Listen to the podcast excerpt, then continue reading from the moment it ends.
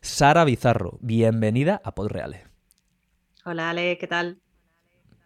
Pues mira, aquí estoy hoy con una emoción diferente a, la emoción que siempre digo cuando empiezo episodio, porque hoy, hoy traigo a alguien a quien no conozco, como suele ser habitualmente, pero además a alguien que se dedica a algo de lo que no sé nada y de lo que hoy quiero yo aquí aprender. Este episodio no es para la audiencia, este es para mí. ¿eh? porque tú eres una experta en todo el mundo de experiencia de usuario y me vas a enseñar aquí, me vas a contar cómo llegaste tú a este mundo, vamos a rajar largo y tendido del concepto, de tu pasión y tu profesión y además, mm, eh, si todo va bien, me vas a dar unos consejitos ahí para que, para que el podcast explote, mínimo. así, que, así que genial. pues nada, Sara, ¿te parece que empecemos por, por ese inicio en tu actividad profesional, cómo llegas tú al mundo del user experience, de la experiencia de usuario. Cuéntame. Vale. Bueno, pues yo hace ya unos años, em, allá por 2000, por 2008, ya he perdido la noción un poco del tiempo, eh, pues empecé, empecé el, curso en, la Escuela de Arte, la Escuela de Arte número 4. ah, ok. O sea que tú primeramente eh, eh, mm, querías dedicarte al mundo del arte, digamos. Querías ser artista pictórico o, diseñadora o qué era exactamente lo que tú tenías en mente. Sí, e, era mm, era diseño de, espacios comerciales, eh, sobre todo pues escaparatismo, había también arquitectura efímera, diseño de interiores, es un poco, era un poco, la verdad es que era un poco ambiguo. Entonces, bueno, pues era diseño, diseño como, como, tal, y a mí es que me encantaba el mundo del diseño, sobre todo de interiores, era algo que me apasionaba. Y bueno, pues eh, después de, pasar la prueba del acceso para la escuela de arte, pues ahí me aventuré a, estudiar mm, eso, ¿no? Y bueno, cuando, cuando terminé la escuela de arte, eh, pues mm, me di cuenta de que no exactamente, mm, no tenía muy claro luego a qué me quería dedicar, porque es verdad que en España el mundo del diseño de interiores es bastante es bastante complicado. O sea, aquí no se estila porque no hay, o sea, tú cuando vas a decorar tu casa no contratas a un diseñador de interiores, a menos que no tengas un target a lo mejor como muy, o sea, el, poder adquisitivo sea como mucho, mucho mayor de, la media, ¿no? Entonces hay muy poco trabajo, eh, los estudios que hay de, de, interiores están ya pues muy explotados, hay como muy poca demanda de este perfil. Y Mm. a mí el, diseño, lo que es el diseño puro y duro, igual el arte, siempre me ha parecido un mundo como muy subjetivo, ¿no? Es algo que, bueno, es como, eh, le gustas o no gustas y, nunca hay como ese porqué, ¿no? O sea, puedes hacer algo que a lo mejor eh, entre por el ojo o por el aro, digamos, de un cierto público, pero otro no, y aparte luego pues eso es también muy crítico. Es muy apasionante porque el mundo es muy apasionante, pero no, no, no, terminaba de verme allí, ¿no? O sea, no terminaba de, encontrar mi, espacio. Entonces, después de, tener alguna, algún contacto ¿no? Mm, profesional con, este mundillo, era como, no, no, no, sé yo, ¿eh? yo no me veo aquí. Entonces, bueno, pues decidí hacer un máster de diseño gráfico y web porque es verdad que había visto algunos, eh, algunos programas de, diseño gráfico, pues bueno, todo el paquete de Adobe, Photoshop, Illustrator y demás, y me había gustado la experiencia que había tenido. Y bueno, me, metí en, un máster de diseño gráfico y web con especialización en dirección de arte y empecé ahí como a ver un poco, esto ya es otra cosa, ¿no? Aquí ya me va gustando más, es como me siento cómoda en este mundo, es verdad que las cosas que hago, ¿no? Cómo se plantean y, cómo me desenvuelvo, me veía mucho, mucho más eh, en mi sitio, ¿no? Era como, esto me, convence, pero aún así, ¿no? Seguía viendo todavía ese punto de subjetividad. Empecé a trabajar en una agencia de publicidad, eh, pues justo cuando estaba terminando, me faltaba poco para terminar y bueno, pues el mundo de la publicidad es pues súper chulo, o sea, tiene muchas caras muy, muy apasionantes, pero tiene caras muy duras. Eh, al final, pues trabajar para ofertas, para llevarte cuentas ¿no? de grandes clientes, eh, requiere mucho tiempo y mucho tiempo personal. O sea, no es algo que venga implícito en el sueldo, que en ese caso, bueno, pues al final yo eh, cobraba como si fuera una becaria, pero aparte ya no es eso, sino que tú a lo mejor estás trabajando muchísimo tiempo en preparar em, lo que digo, una oferta, ¿no? Para una cuenta, mm, la que sea. Y cuando llegas a la presentación o cuando llega el momento ¿no? de, ir al concurso, pues eh, tienen, digamos, está como muy capado aquello. O sea que puede ser que no guste, puede ser que guste.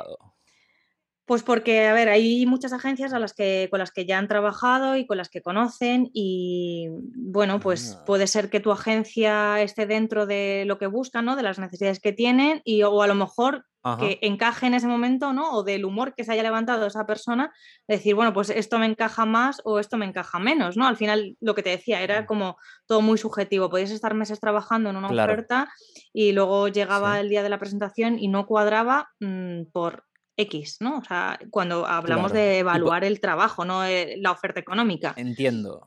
Claro, o sea, no había variables, digamos, eh, objetivamente evaluables. Al ser algo con un componente creativo muy fuerte, era puramente subjetivo. Lo que la persona a la que le ofertabas decía, mm, ¿sabes qué? Esto me encaja. Venga, hoy va a ser todo en colores verdes, yo qué sé, por ponerte un ejemplo tonto. era un poco, entonces se escapaba tu control. Tú podías trabajar muy duro, pero como había ese componente subjetivo, igual eh, todo el trabajo no tenía su, fruto ni su recompensa, ¿no? Eso es, sí, había otros aspectos, evidentemente había eh, aspectos eh, objetivos y había... Sí, obviamente, no va a ser ahí con un dibujo hecho ahí el día anterior. pero sí, sí que, sí que era esa parte, ¿no? De, bueno, aunque esté justificado el por qué se ha hecho, ¿no? ¿Cuál es la línea artística que se ha seguido? Bueno,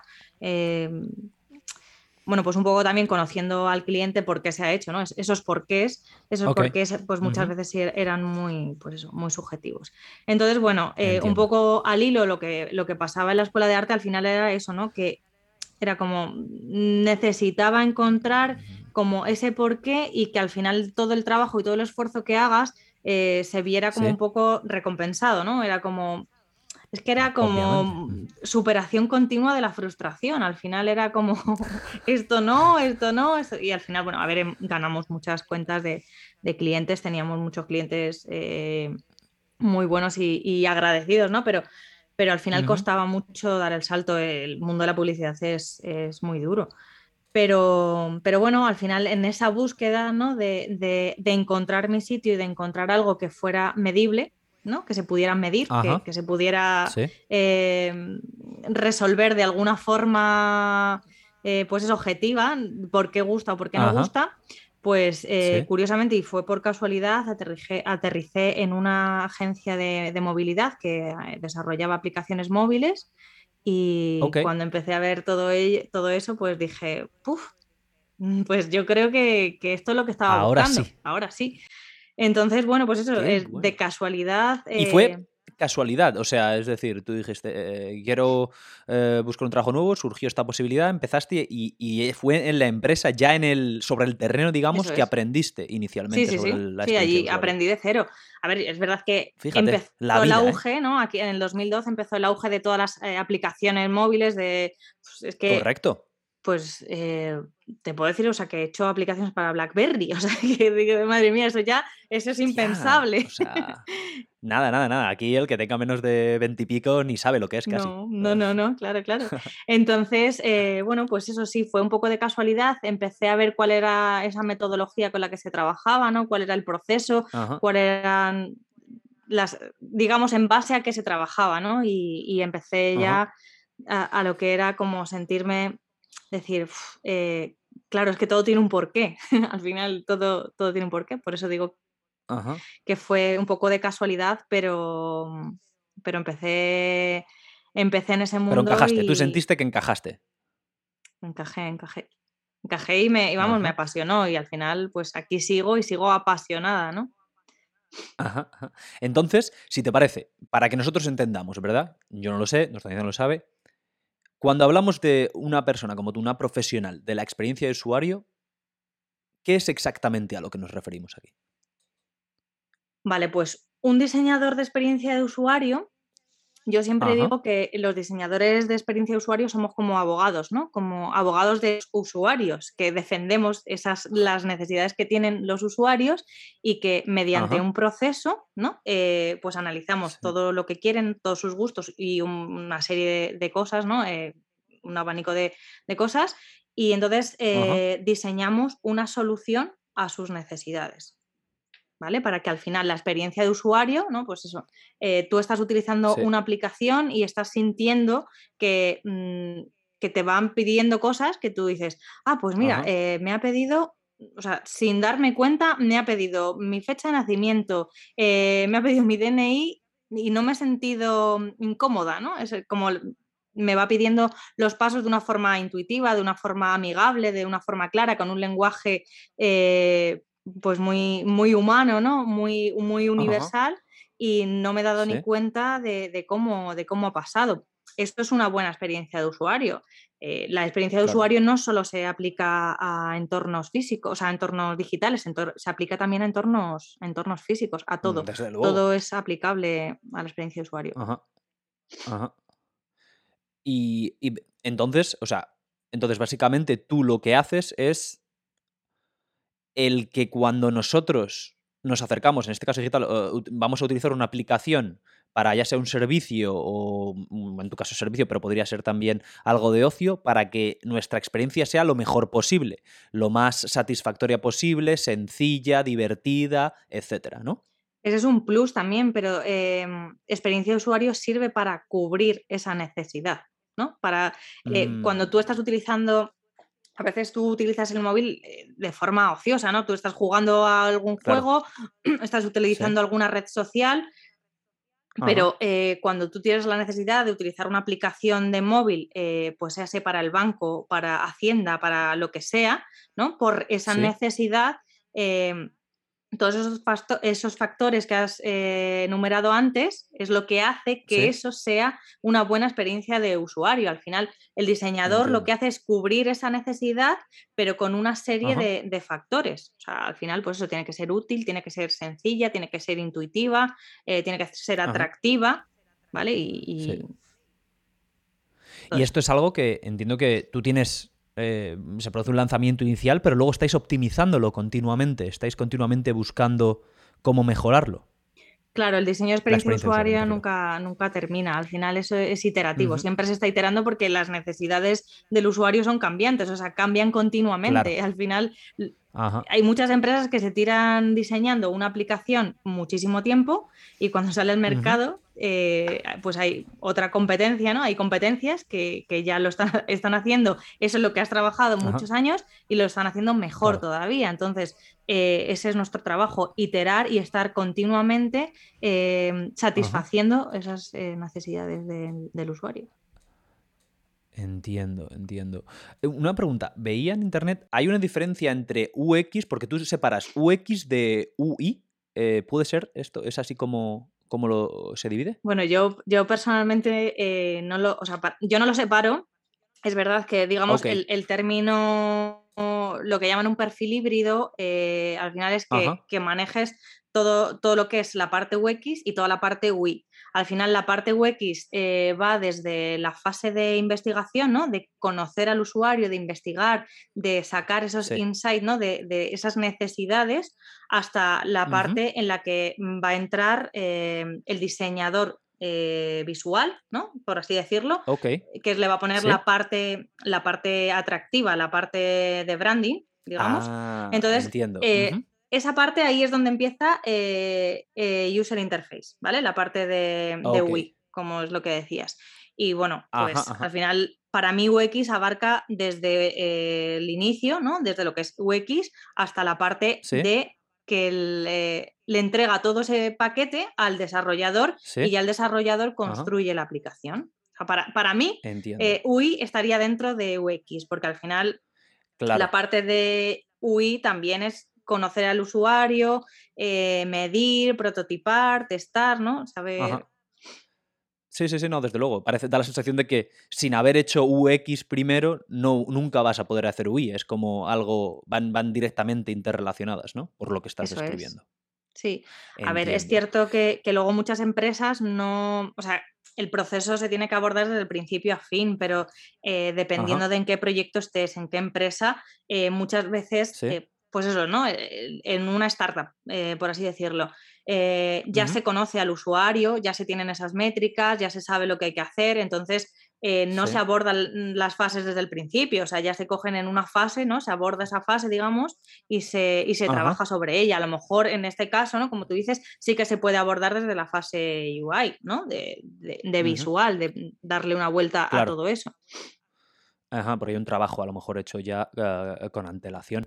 Esto es una cosa, esto tú me has mencionado que tú te acercas ya a este, a este mundo uh, a raíz de aplicaciones, etcétera, pero ¿es algo que ya se venía trabajando de antes o es tan tan nuevo que, nos que viene con, la tecnología de tecnología móvil, internet, etcétera? A ver, eh, o sea, esto se viene trabajando desde hace ya bastante tiempo, mucho antes del 2012, claro. Lo que pasa que eh, por ejemplo, dinámicas o fases que, este perfil eh, ha empezado, digamos, a implementar, eh, ¿no? el, perfil. Antes era un diseñador gráfico y un diseñador web. El, diseñador eh, gráfico pintaba lo que era la interfaz, ¿no? lo que es la home y todas las páginas de la página web. ¿no? Decía, pues aquí va a ir el menú, aquí va a ir el buscador, aquí van a ir estas fases.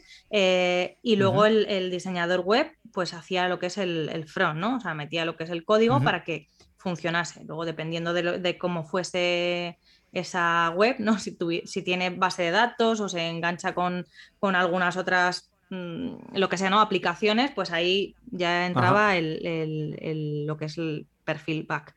Pero antes, eh, estos diseñadores, digamos, diseñador gráfico o web, que yo es lo que empecé a hacer en, la escuela de, o sea, perdón, en la, en la agencia de publicidad, pues es ah, hacer Sí, es hacer este, este trabajo.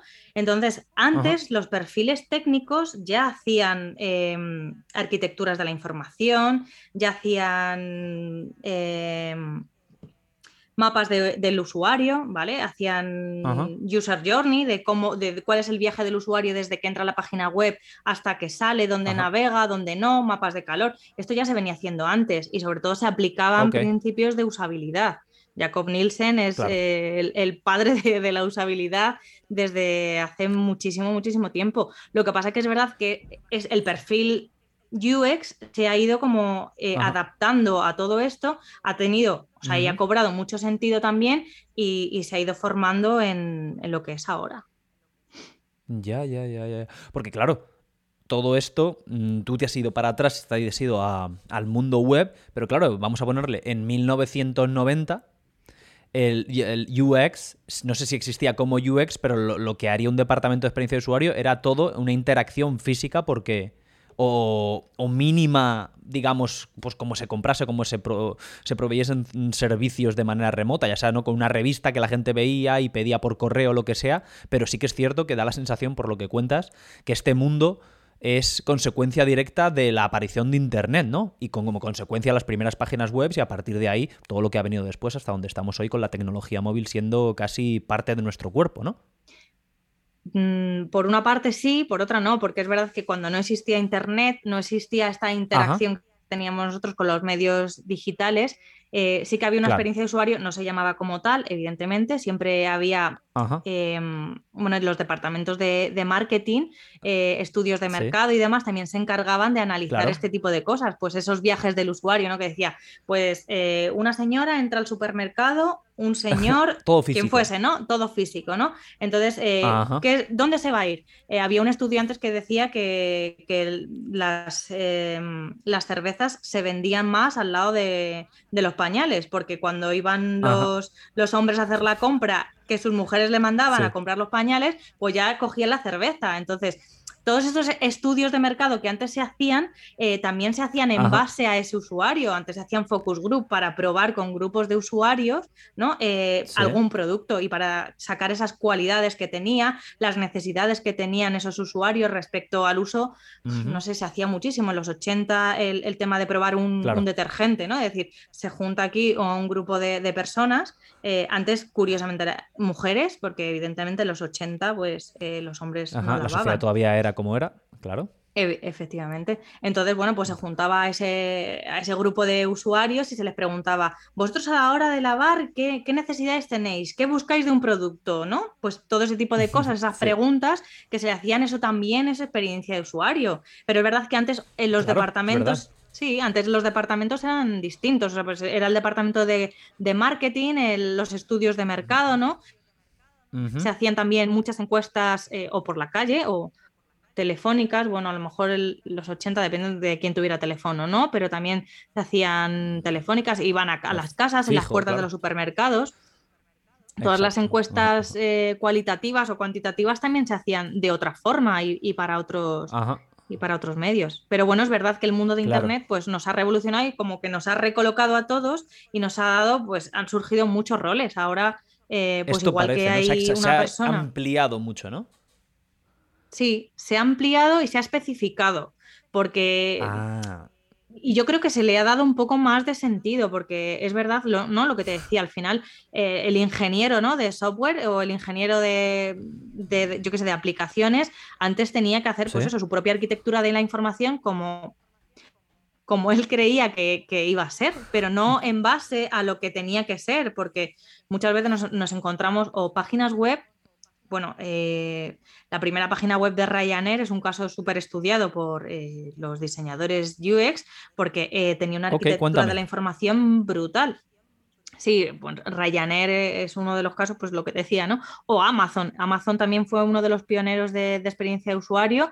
Entonces tenía no tenía jerarquías, digamos. Estamos hablando de Ryanair ahora, ¿eh? No tenía jerarquías de, la información. Estaba todo a primer nivel, había mogollón de anuncios, mogollón de acciones, ¿no? Eh, eh, tenían muchas opciones de menú, tenían eh, todo mezclado, ¿no? Hoteles, viajes, mm, aviones, trenes, mm, todo. O sea, estaba todo absolutamente junto.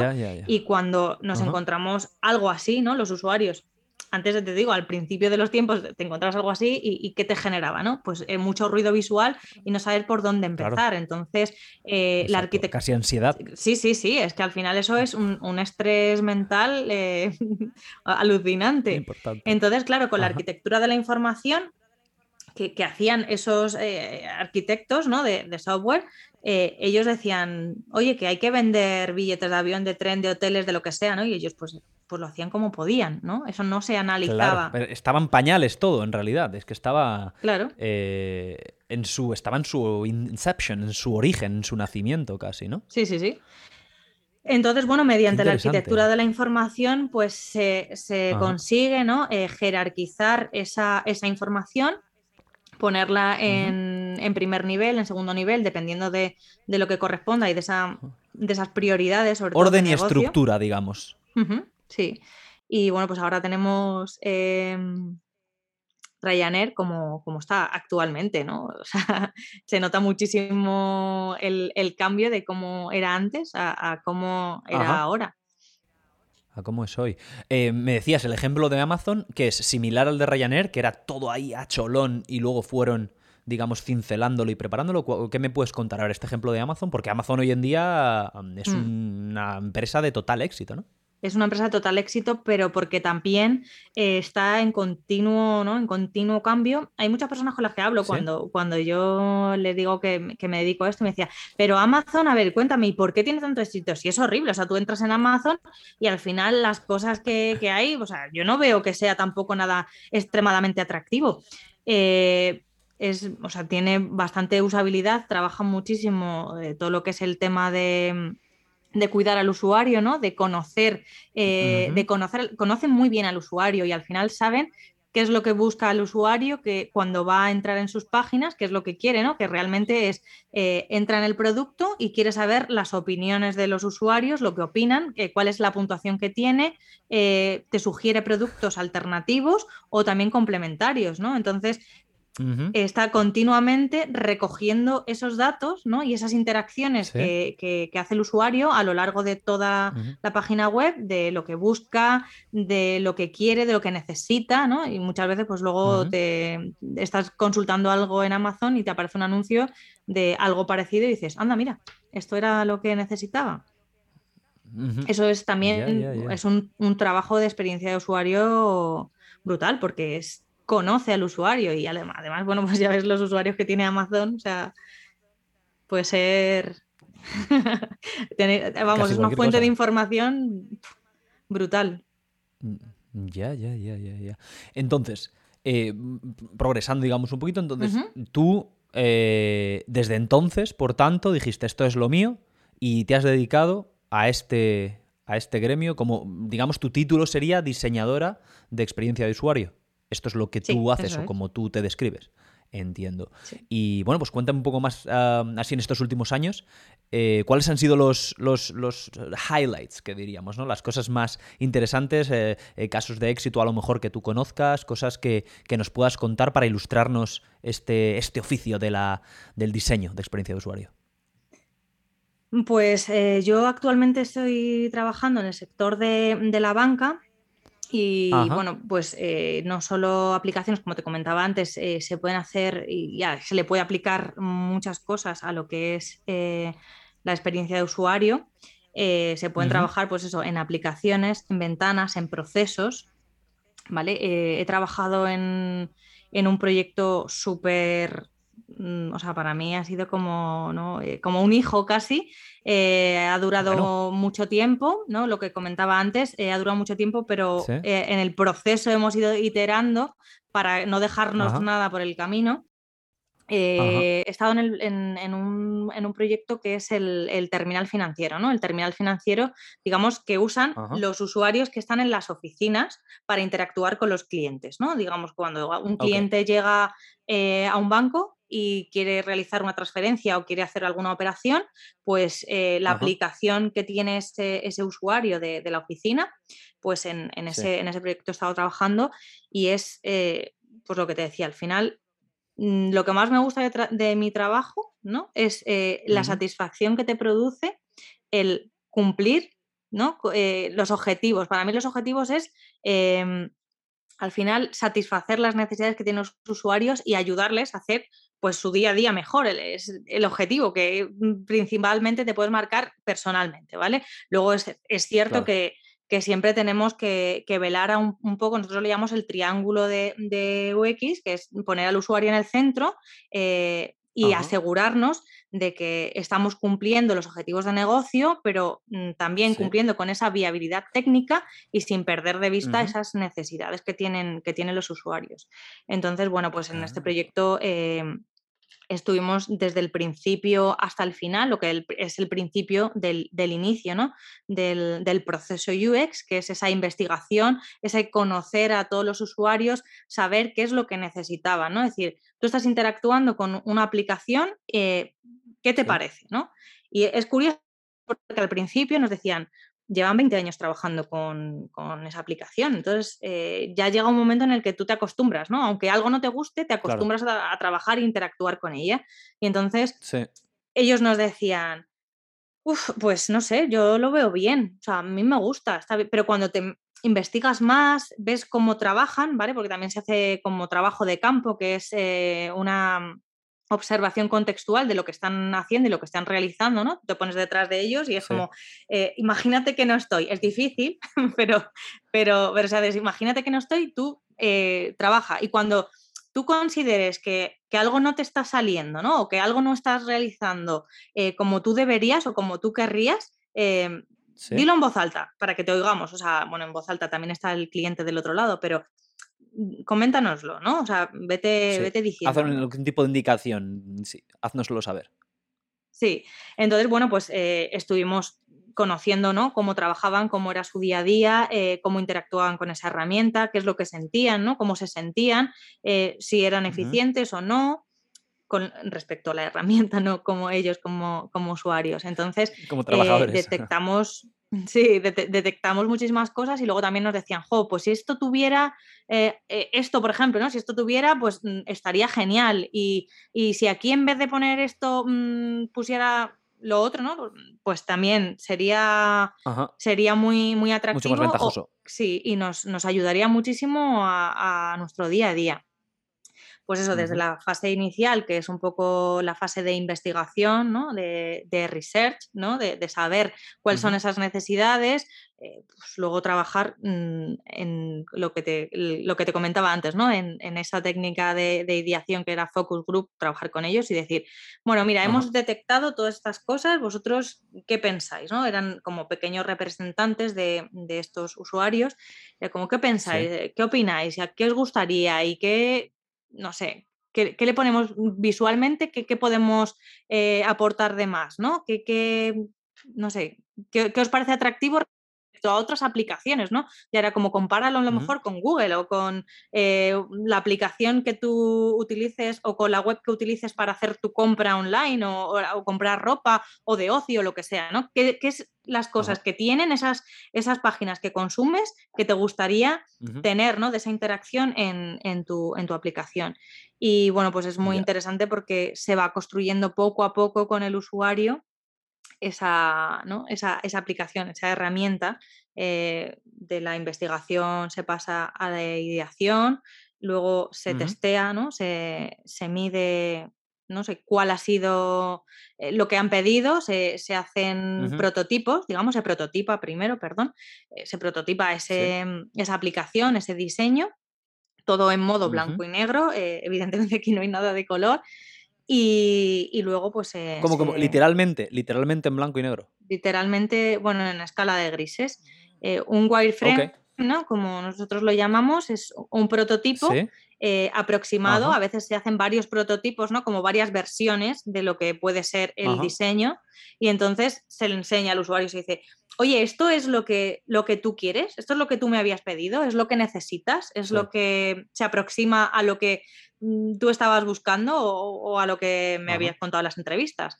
Y entonces ellos están diciendo, sí, pero esto igual lo pondría aquí o esto allí. Entonces eh, se vuelve a iterar, ¿no? Se vuelve a, rehacer y se vuelve a probar con ellos. Ya, ya, ya, ya. Hasta quedáis, digamos, con el, con, la tecla, con lo más, el producto más definido posible, por así decirlo, con respecto a las necesidades que tienen esos, esos usuarios. Eh, una cosa, siendo el tema este de banca, algo que me, suscita mucha curiosidad, el que vosotros trabajéis en. Bueno, tú me has dicho que, es algo interno, porque es el, la aplicación que utilizan los propios empleados ¿no? del, banco en cuestión. Pero. Eh, es, es, algo. Yo siento que los bancos dan la sensación de que por mi experiencia personal, ¿no? Eh, al vivir entre países y el ver que en España todavía se hace mucho a nivel, vamos a decir, físico, es decir, la gente yendo al banco y la mayoría de las cosas que la gente hace yendo al banco las podrían hacer por medio de una aplicación o por medio de algún, algún sistema no presencial, ¿sabes? Ya sea en el teléfono o en el ordenador. ¿Esto es algo que en la banca tienen presente? Es decir, que, se está produciendo una transición brutal y que las sucursales cada vez, cada vez quizá físicas van a tener menos razón de ser. ¿Esto es algo que tienen en consideración? O, todavía, ¿cómo, ¿cómo, se ve esto? Por curiosidad, te digo, ¿eh? ya sé que no tiene que ver exactamente eh, con lo que tú haces, pero... Evidentemente, eh, esto va a evolucionar, o sea, tiene que evolucionar porque que nosotros como generación, es cierto que todavía queda detrás una generación eh, que no está acostumbrada todavía a las nuevas tecnologías, ¿no?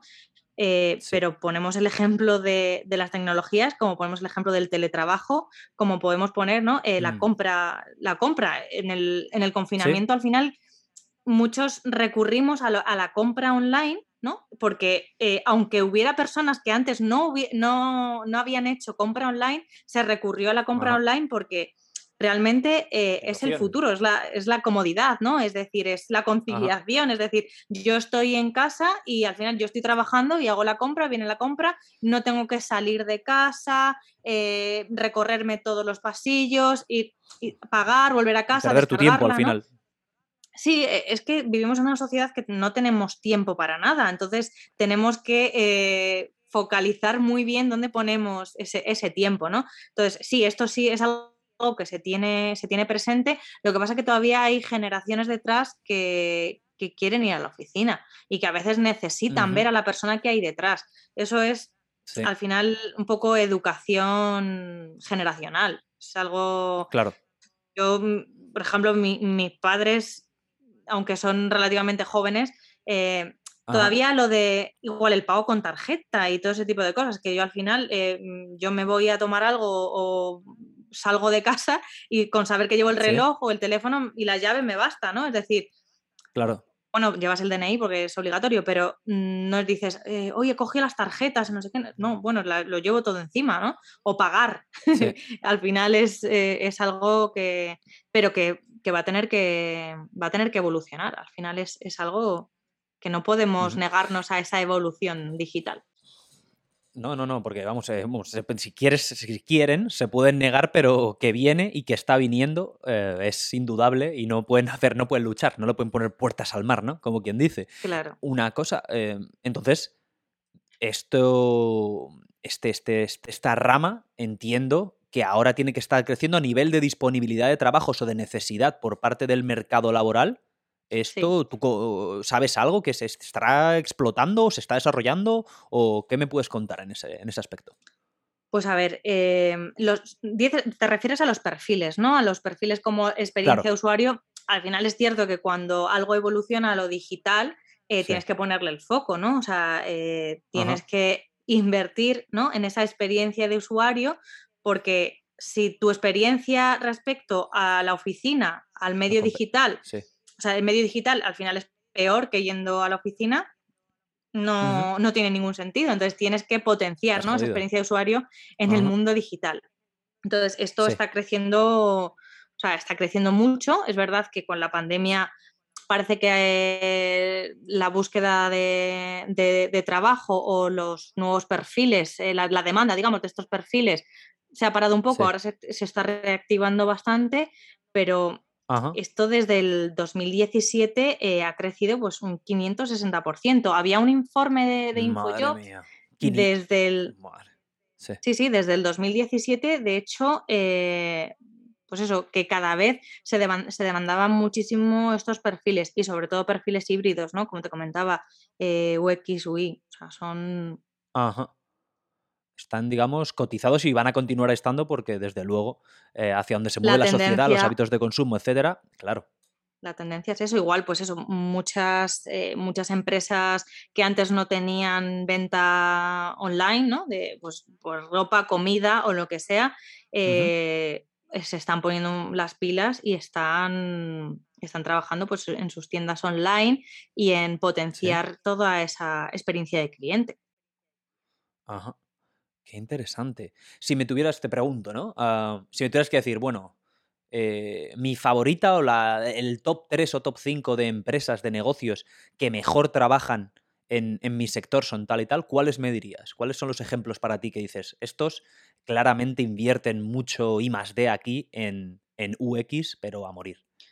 Pues a ver, claramente en el sector de la banca, eh, BVA es lo más, ¿no? Ese es el, puntero. Ahora mismo, sí, es, ah. vamos, es la empresa que más está apostando por, o sea, tiene un equipo brutal de, diseñadores de experiencia de usuario, eh, tiene perfiles especializados, o sea, lo que te decía antes, un perfil que es UX UI, eh, ¿no? Que es como híbrido, ¿no? Que trabaja, digamos, en, todo ese, proceso de UX. Eh, pues tiene perfiles especializados. Hay perfiles que son muy research, hay perfiles que son em, muy de ideación, ¿no? que son los que trabajan en, ese, en esa fase de ideación. Hay otros que prototipan y hay una fase de testeo en eh, la que hay un equipo muy grande trabajando y testeando todo lo que se está, todo lo que está saliendo, todo lo que sale del horno. Entonces, eh, BVA sería eh, más de lo más. Luego en el sector de la banca es que mm, va muy despacio, ¿eh? o sea, la banca está como muy ¿Ah, atrasada en el sector digital y en el sector de diseño de experiencia de usuario, o sea, cada vez más. Eh, no te lo quería... Perdona, no te lo quería decir porque digo, a ver si va a ofender yo aquí a alguien, pero claro, yo lo veo, lo veo. A veces las... Mm, no, no, voy a mencionar nombres ¿eh? para no tirar por tierra ninguna institución, ¿eh? pero yo ya tengo, al vivir entre países, eh, tengo experiencia de usuario inferior a la de una persona que vive en España todo el año, pero tengo un banco eh, español y tal, y la verdad es que la aplicación me cago en la leche. Tendría que contratarte a ti y a tu equipo, Sara, porque, joder, a veces que cuando no se cuelga, no es intuitivo te saltan cosas, eh, eh, vamos, hay mucho trabajo que hacer. O sea que va muy lento, eh, ¿Por qué? Cuéntame, ¿por qué va lento todo este, todo este tema de implementación de, user experiencia de usuario? Por el nivel de maduración. ¿Por qué es dinerito? Es, dinero, pero, o ah. sea, es dinero, pero es, todo, yo creo que es, eh, es, mentalidad. Al final es verdad que, pues es que en cuanto a desarrollo, ¿no? Eh, eh, los bancos todavía están utilizando tecnologías súper antiguas, de, los 80, ¿no? Te decía, em, a nivel desarrollo, ya no te digo a nivel diseño. Entonces, es muy costoso es muy costoso actualizar todo lo que ya está, ¿no? En cuanto a nivel financiero, a cuanto a nivel de, de terminales, ¿no? De, lo que es esa aplicación, esa interacción que tiene el, usuario que trabaja en la oficina con a nivel tecnológico, insisto. Imagínate, ¿no? O sea, si podemos poner algo bonito, pero si no funciona, ponemos, podemos poner algo usable, accesible, eh, pero es que si no va a funcionar, eh, la experiencia de usuario no va a ser óptima. Al final, yo siempre digo que el tándem ideal, eh, lo, que es, lo que es el equipo y lo que hace que, algo tenga éxito es eh, trabajar en conjunto con desarrollo. O sea, que la experiencia de usuario, lo que es la parte UX, eh, trabaje junto con desarrollo para entre los dos hacer el producto, el mejor producto que se pueda sacar. Porque al final es muy importante también, bueno, es, es, vital, o sea, digo importante mi chico, por ejemplo, es desarrollador y él desarrolla aplicaciones nativas, ¿no? Tanto Android como iOS. Y siempre se ofende, ¿no? Cuando los diseñadores decimos, no, es que nosotros hacemos aplicaciones. dicen, ah, perdón, las hacemos nosotros. Vosotros las diseñáis. Que está ahí, ¿eh? Claro, pero es que. Programando como una bestia, ¿eh? Claro, e, el, código y, el, ¿no? el, hacer algo, o sea, que, que tenga esa coherencia eh, y ese desarrollo es que es vital también. Si no funciona, no tiene, no tiene ningún sentido. Eh, claro, tú puedes idear y diseñar todo lo que tú quieras, que si el programador, no el coding, no, lo puede hacer, no lo hace tal y como tú te esperabas, eh, al final estáis también muy, exacto, mezclados, interconectados, en sintonía. Es fundamental, Pero ojo, también es importante porque si algo funciona de la leche, si no tiene un buen diseño y una buena experiencia de usuario, eh, tampoco va a funcionar. Entonces, todo está interconectado. Sí, sí, no, no, no, desde luego. O sea, la página de Ryanair, aunque tú pinchases donde pinchases, no se colgase jamás, eh, si era un puto todo mezclado, daba igual, ¿no? Eh, está claro que ambos son importantes. Yo entiendo que los programadores intentarán poner ahí ¿no? la medalla, de decir, no, no, aquí sin nosotros, aquí esto no sale, ¿no? Bueno, es verdad que antes había mucho, había eh, como un, amor-odio, ¿no? Siempre lo he dicho, porque es verdad que ah.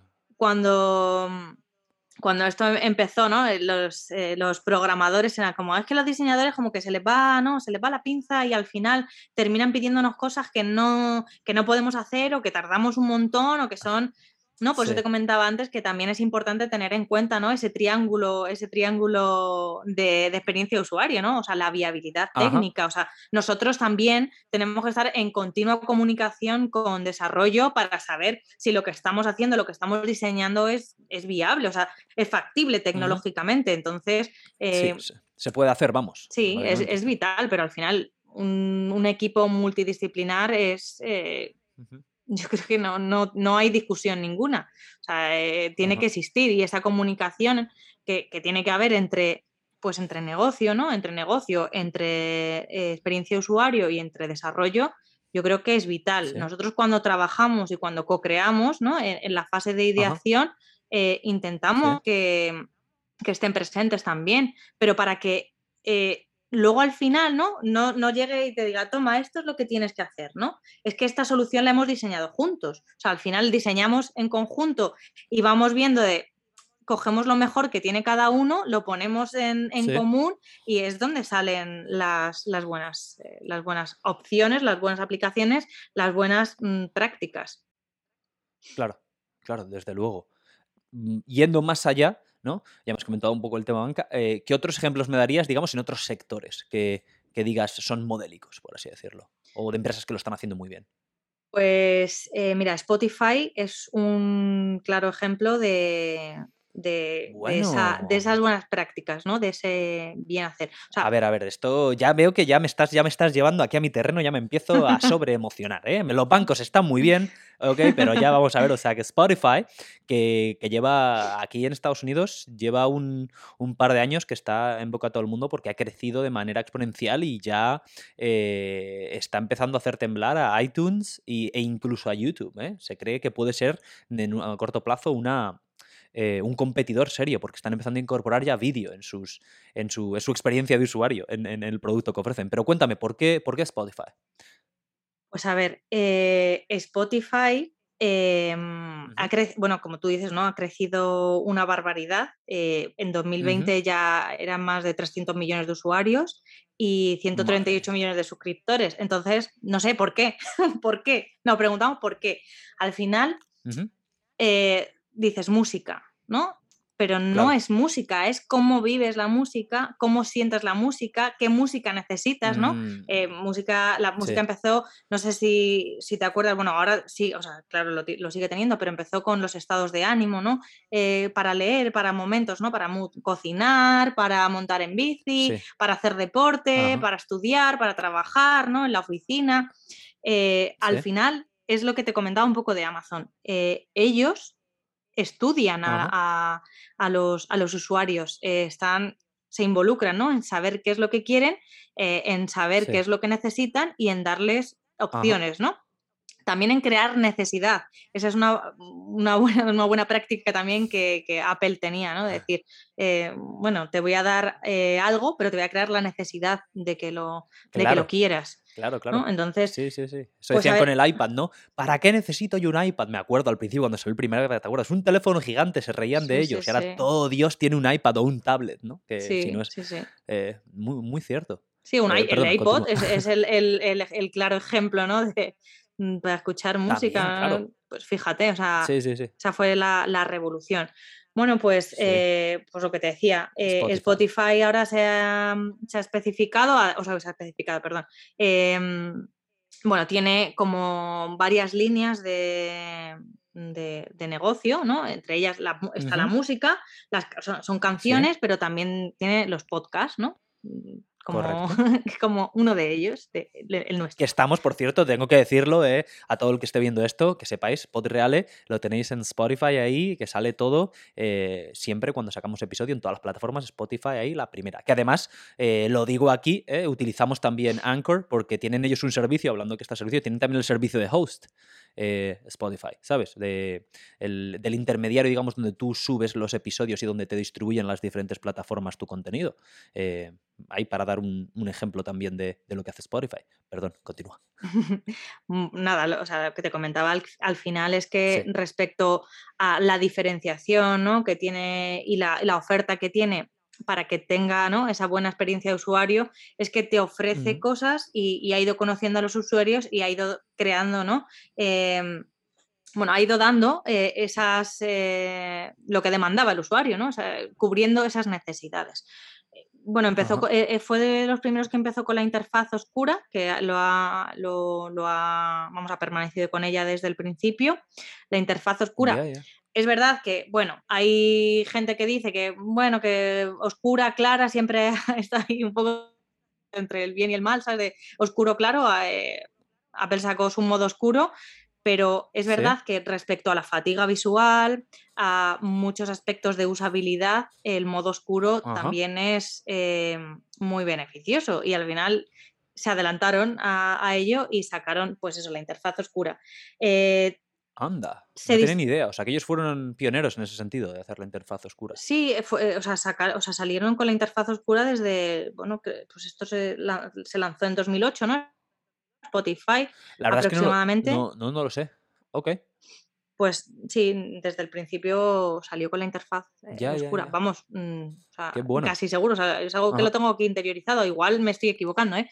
Pero. Bueno, sin fechas concretas, la mayor parte de su, de, su recorrido como empresa, su producto, su aplicación ha sido con interfaz oscura. Esto eh, lo podemos confirmar. Eh, y cuéntame, continúa. Bueno, pues eh, por ejemplo, eh, lo que son los botones, ¿no? Los botones de acción eh, están muy bien diferenciados. Tú sabes exactamente qué acción tienes que realizar porque no, hace falta ni que, ni que te lo diga, ¿no? El botoncito verde lo tienes ahí, ¿no? Para suscribirte, para hacer cualquier acción eh, que ellos necesiten también que hagas para, cubrir esa, esa necesidad y ese recoger datos, que al final ellos también están recogiendo datos de todo lo que, de todo lo que hacemos. Eh, tiene una jerarquía de la información, igual que hablábamos del caso de Ryanair, tiene una jerarquía de la información muy bien estructurada eh, y viene definida por el usuario. O sea, al final el usuario es el que ha definido eh, cuál, cuál, es esa, ¿vale? cuál es esa estructura que tiene que, tiene que seguir es verdad, los mensajes que tiene también, eh, tiene un, lenguaje muy, muy coherente ¿no? con el diseño, muy amigable. Eh, cuando te sugiere canciones, cuando eh, te sugiere artistas, cuando te da esos mensajes, ¿no? todos los mensajes que tiene de acción con el usuario están muy, o sea, no, no es nada hecho al azar, todo está muy bien pensado, o sea, no hay nada que sea, bueno, esto, oye, Paco, ponle esto mínimamente, ¿no? A ver qué pasa. A ver qué pasa. no, eso no, no, funciona así. O sea, todo está muy bien pensado y muy bien hilado. Eh, ¿Y tú esto, eh, Sara, o sea, que tú entonces, esto ya digo, cuando estás ya fuera de la oficina, en tu, tú ya tienes, al haber tenido esta trayectoria profesional, tú ya lo identificas automáticamente. Cuando te bajas por primera vez y empiezas a utilizar una aplicación, tú ya puedes ver, hostia, que esto está muy trabajado, esto está muy pensado, o sea, tú lo, analizas así, como usuaria tú. Sí, yo, yo, lo, o sea, eh, yo lo analizo todo, eh, pero en cuanto a, modo digital y en cuanto a lo que te decía, ¿no? A modo físico. O sea, yo me bajo una aplicación y es que pero no solo yo, el resto de usuarios. O sea, tú te bajas una aplicación y si en el primer paso ya te está diciendo algo que no quieres, te está pidiendo datos que son eh, a lo mejor innecesarios eh, o, estás viendo un diseño pues mm, un poco rancio, ¿no? Eh, dices, mm, eliminar. Directamente ni la abres. Entonces, esto es, imagínate, ¿no? Imagínate esa aplicación, todo el dinero que se ha invertido y todo el trabajo, ¿no? Imagínate, pues eso, que yo mm, me contratan, ¿no? Para hacer eh, una aplicación. Mm, imagínate que no soy yo, ¿no? Soy, no soy Sara, soy una persona o contratan, tú tienes una empresa y contratas a un diseñador, por así decirlo, y dices, oye, diseñame una aplicación y que quiero hacer X cosas, ¿no? Con, con la aplicación. Quiero vender ruedas. El, negocio el, que, el, que, sea, ¿no? Y entonces, pues, eh, pues el programador mm, hace lo que tenga que hacer, hace su back, hace su front, hace sus cosas, el diseñador le pasa el diseño y luego eso no tiene engagement. O sea, tú te, lo descargas y dices, hostia, es que yo no entiendo qué hay que hacer aquí. O sea, yo ahora mismo em, voy a buscar ruedas, pero es que me está hablando de otras cosas y de un término de, condiciones y de privacidad y aquí me, y me pregunta cuál es mi DNI si yo solo quiero comprar ruedas, ¿no? Entonces, claro, esto hay que pensar porque realmente el usuario solo quiere comprar ruedas. Es que le da igual. O sea, es que le da igual el resto de cosas. Entonces, eh, mm, la persona X que ha contratado esa aplicación dice, em, no, a fulanito que es el, programador y a menganito que es el diseñador, dice, habéis hecho una mierda. Y realmente no que haya hecho una mierda, es que no tiene claro eh, y no exactamente no se ha planificado eh, cuál iban a, ser ¿no? esos objetivos que tenía eh, esa empresa que quería hacer, ¿no? Quiere, vender ruedas, vale, pero ¿y qué necesitan los usuarios? Tú cuando vas a comprar rueda, mm. ruedas, ¿qué necesitas? A lo mejor mm, no necesitas saber eh, o no sabes las medidas de, las ruedas que lleva tu coche o no sabes cómo se ponen unas ruedas. Necesitas que alguien venga y te las ponga. Entonces, todo eso hay que analizarlo anteriormente y, hay que planificarlo. O sea, todo lleva una planificación detrás. Muchas veces nos echamos las manos a la cabeza porque decimos, algo no ha tenido éxito. Y no es que no haya tenido éxito, es que no se ha planificado bien. Entonces, cuando no se ha planificado bien mm. y no eh, se ha intervenido de la forma correcta y adecuada, pues los resultados no son los, los esperados. Ahí está. Qué, claro, eh, qué, importante entonces todo, todo este mundo para, cualquier negocio. Es que has dicho ruedas, pero hemos hablado, de banca, Spotify. ¿Algún otro más que digas tú, estos, estos parten la pana en el tema UX? Es que hay, muchas empresas eh, y ahora más todavía que están... Una más, te pido... Pues mogollón, o sea, no sé, no sé decirte ahí. Eh, no, Airbnb. Airbnb es un, ejemplo brutal de, también de esa experiencia de usuario. Airbnb. Mm, Netflix, Netflix, o sea, hay muchos. Eh, Netflix. Sí, sí, sí. Por. Netflix, entonces, a ver, cuéntanos más, porque claro, Netflix es otra de esas empresas que hace 10 años nadie conocía, nadie sabía nada, y ahora está ahí eh, siendo un auténtico éxito a nivel global. Netflix también eh, sientes tú cuando lo utilizas, eres usuaria, entiendo, de Netflix. A ver, Yo hay cosas, yo hay cosas que mejoraría, ¿vale? Pues yo como usuaria. A ver, a ver, a ver. yo esto, exacto, exacto. Que no va, a ser todo dorar píldoras de, empresas aquí. Cuéntame, ¿qué, te parece que hace bien Netflix y qué le falla a Netflix? Pues a ver, Netflix, eh, eh, lo, bueno que tiene, por ejemplo, es que eh, cuando tú vas a ver una película ¿no? o una serie, luego te sugiere cosas del estilo, ¿no? Que has visto, pues eso. Oye, mira, pues esta serie yo creo que te va a gustar o, yo creo que te va a interesar. Las puedes guardar en, tus listas, en tus listas, ¿no? O sea, tú tienes una lista, bueno, tu perfil, digamos, y tú añades ahí tus series. Tiene distintos perfiles, pues si tienes niños o no, para añadir pues eso, los perfiles de. No, le vas a meter la película, a lo mejor de mm, sangrienta al, pobre niño, ¿no? Que solo quiere dibujos. Pero este tipo, o sea, este tipo de cosas, pues eso, se, va adaptando a esas necesidades del usuario. Pero hay cosas que, por ejemplo, eh, como, como, diseñadora o como usuaria, muchas veces eh, digo, eh, yo, he, yo he añadido unas series a mi lista, yo ya me he visto todas las temporadas, pero ahora han sacado la tercera y nadie me ha avisado. Es como, ¿por qué nadie me avisa de que hay otra temporada más? O sea, ahí se están perdiendo mm. también muchos usuarios, porque yo me tengo que enterar. Correcto. Porque a lo mejor sí, yo soy a lo mejor muy fiel seguidora de esa serie y digo, oh, sé que va a sacar la tercera. Sí que te pone el cartelito de eh, aprobada la segunda, tercera temporada o la que sea, pero no puedes eh, decir, oye, ponme una alerta, un aviso o algo para que, que pues, si sacas otra temporada, que ya me, notifique, ¿no? Y que yo ya esté al tanto de, que va a tener otra temporada. No sé, cositas así un poco que parecen tonterías, ¿no? Pero que eso sí que mejora la experiencia de usuario. Claro, claro, desde luego, desde luego.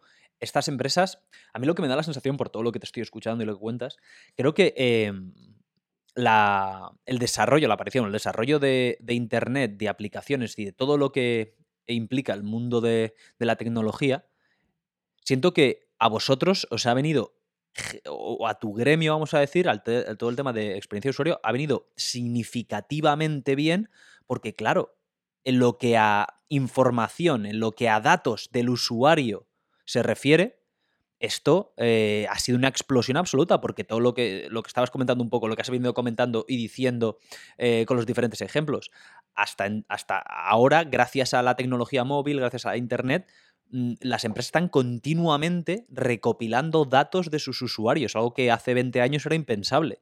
Y al tener eso, ¿no? La información es poder, que dice, que dice ese típico eh, dicho tan manido. Pero claro, teniendo tanta información, ¿no?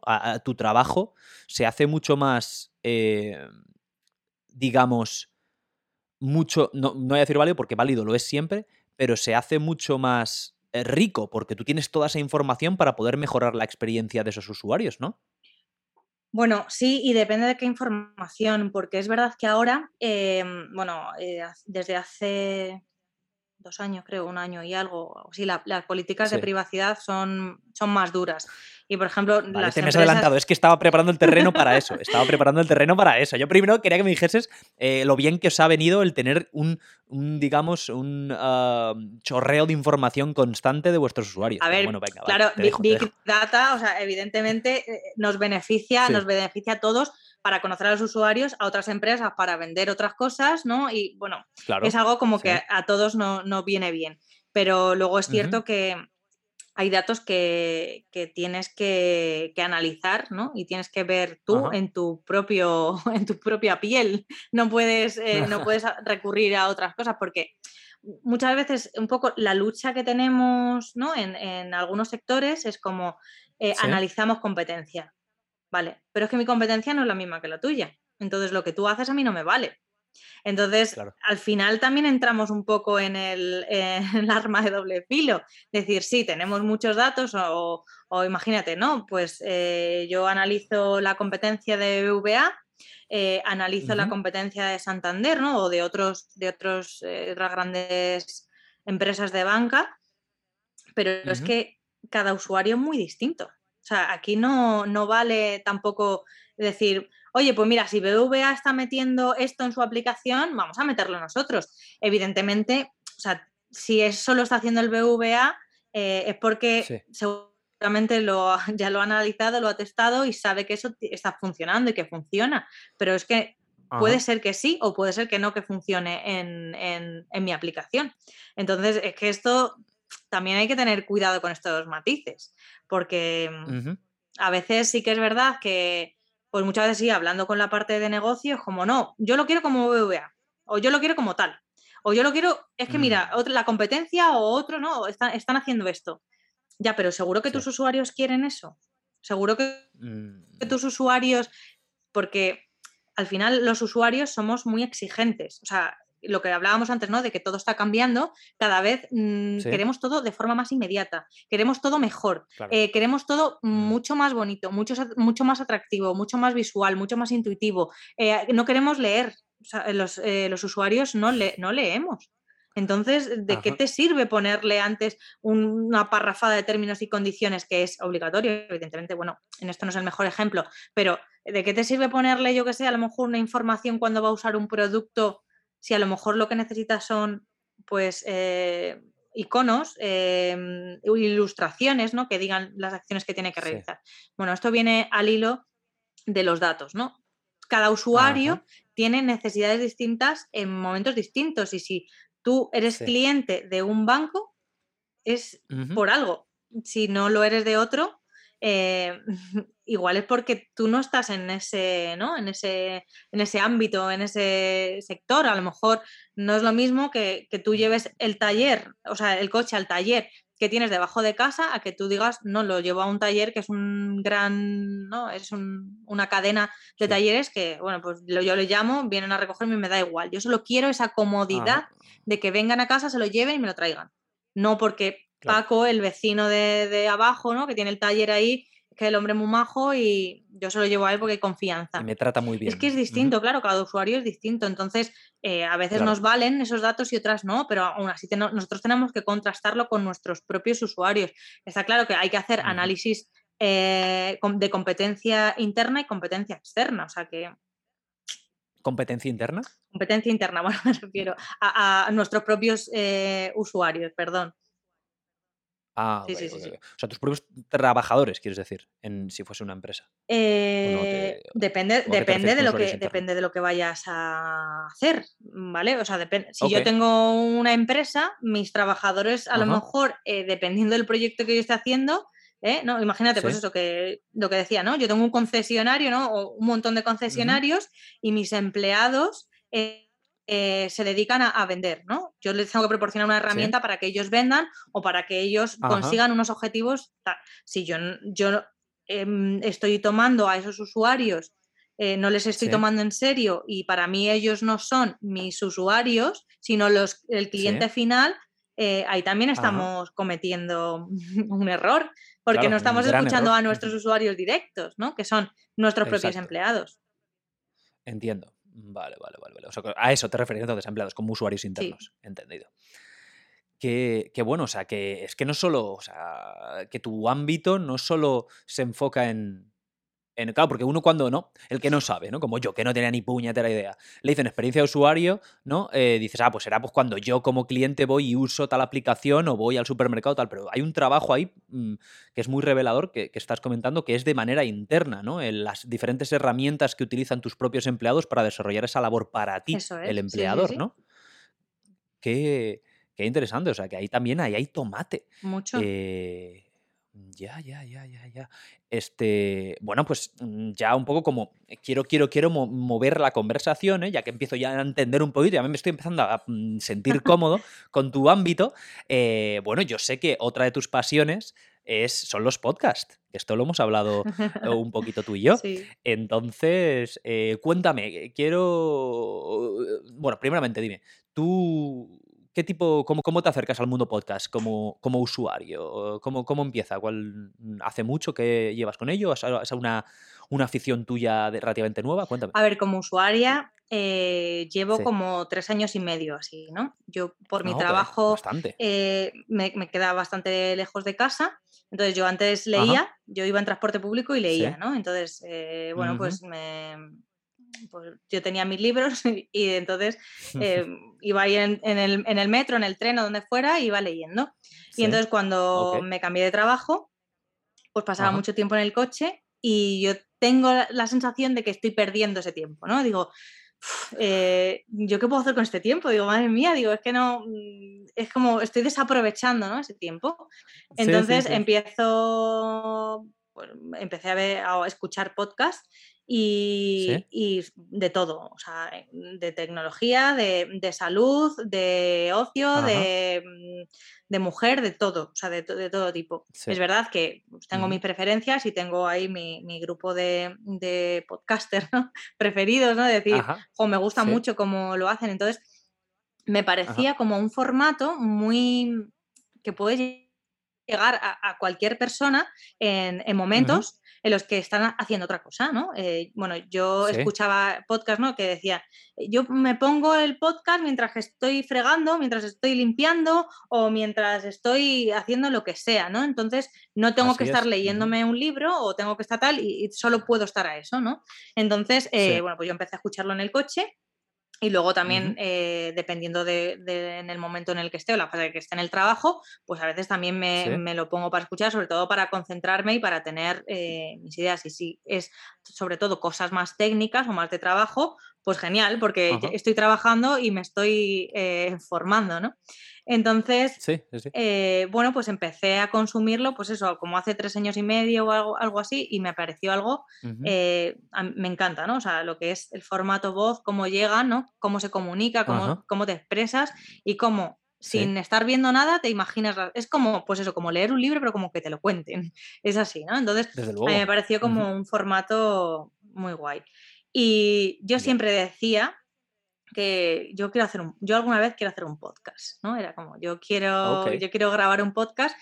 Yo al principio lo pensaba más eh, en humor, porque yo soy un poco payasa, ¿no? Y yo, eh, mm, yo cuando tengo conversaciones con mis amigos o estoy hablando, eh, bueno, pues, pues lo típico de pues, conversaciones o, o podcast de, humor, sí, chistes o gracias o cosas de... Bueno, hay gente que no se ríe, no, puedo llegar al humor de todos. Entonces... No, te preocupes, no se puede agradar a todo el mundo en el mundo de la comedia, es duro. Total, total. Entonces, bueno, pues como tampoco era en plan de ponerme a hacer podcast de monologuista, pues dije, pues de qué voy, de qué puedo hablar, pues de, pues de mi pasión, que es eh, experiencia de usuario, ¿no?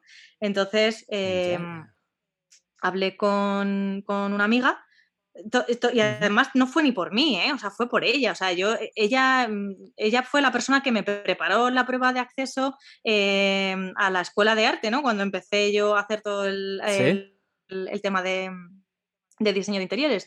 Y, ella tiene un blog de, arte ¿no? y de diseño también. Eh, es una máquina, o sea, es doctorada en diseño, o sea, la, mujer es... Eh, dilo, dilo, dilo, haz un poquito de promoción aquí de, tu amiga. ¿Cómo se llama el blog? Vicky, Casellas es, una, es una crack. Vicky Casellas, eh, creo que es .com o .es, no sé, no, me mates Vicky, pero...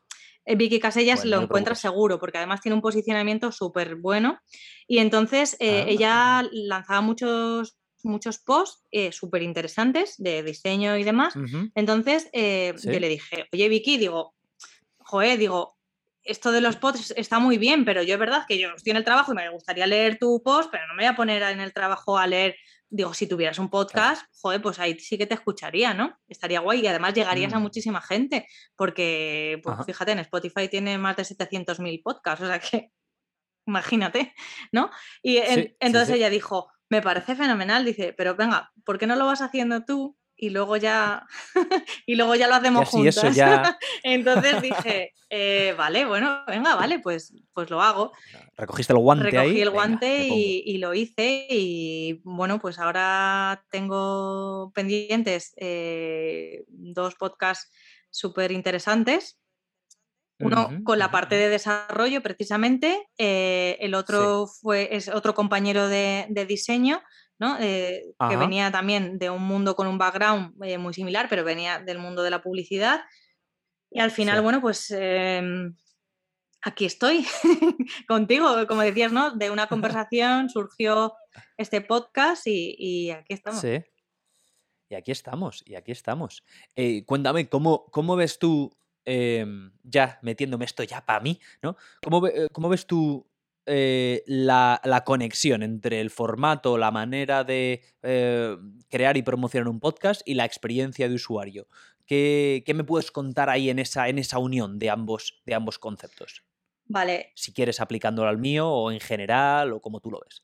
Vale, eh, yo si, si, fuera, por ejemplo, ¿no? Si yo ahora mismo me dices, Sara, venga, vamos a, vamos a meternos en un proyecto, ¿no? Y vamos a ver cómo puedo mejorar esa experiencia de, usuario.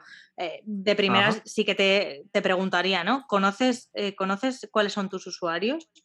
Eh, ¿Conoces si son más mujeres, más hombres? ¿Cuáles son esos gustos, esos intereses que tienen, ¿no? ¿Qué es lo que esperan de, tu podcast? ¿no? Porque muchas veces es verdad que como usuarios solo o pretendemos eh, pasar el rato o a veces también, pues eso, formarnos, ¿no? O sea, está la parte de entretenimiento y está la parte de, formación, o está la parte de pues, saber, ¿no? Ampliar, ¿no? Ese conocimiento también traería la parte de, formación, pero no sería tan específica. Entonces yo te diría eso, conoces a tu, a tu público, conoces eh, cuáles son esos usuarios que te escuchan, que te siguen y que...